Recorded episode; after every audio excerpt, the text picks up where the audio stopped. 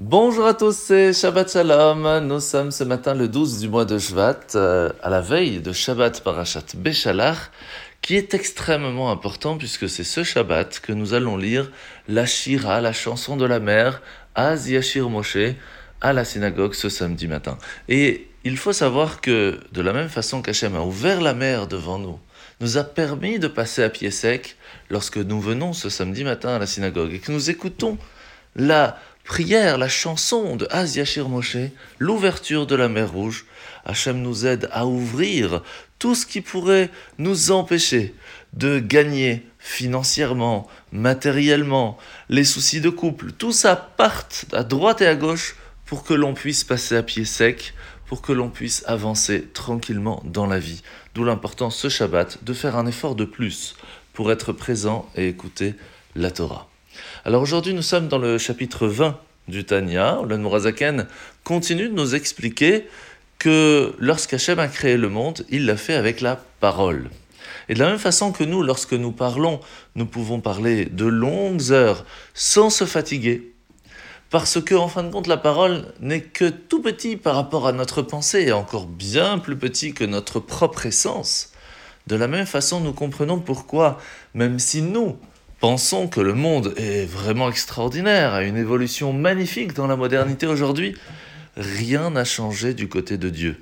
Il reste toujours le même, toujours la même puissance, et quelles que soient les choses que l'on peut faire ou ne pas faire, lui, son essence, sera toujours présent de la même façon. Et c'est pour cela que la confiance que l'on doit en Dieu, qui peut toujours tout changer du jour au lendemain, sera toujours là. Et donc, c'est cette confiance en Dieu qu'il faut toujours avoir au jour le jour. Alors, la mitzvah de ce matin, c'est la mitzvah positive numéro 106.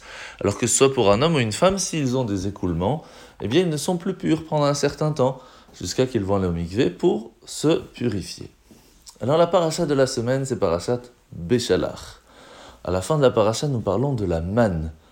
Et lorsque nous voyons la manne, il y a deux choses très intéressantes. La première, c'est que eh bien, la manne tombait chaque matin pour rappeler au peuple juif que c'est Hachem qui nous donne la réussite, que c'est lui qui nous donne à manger au jour le jour, et plus que ça, que ce n'est pas nos efforts qui constituent le seul, la seule chose, la seule possibilité qui amène à réussir, que ce soit financièrement ou autre, mais qu'en fin de compte, ce n'est qu'un outil pour pouvoir recevoir la bénédiction divine.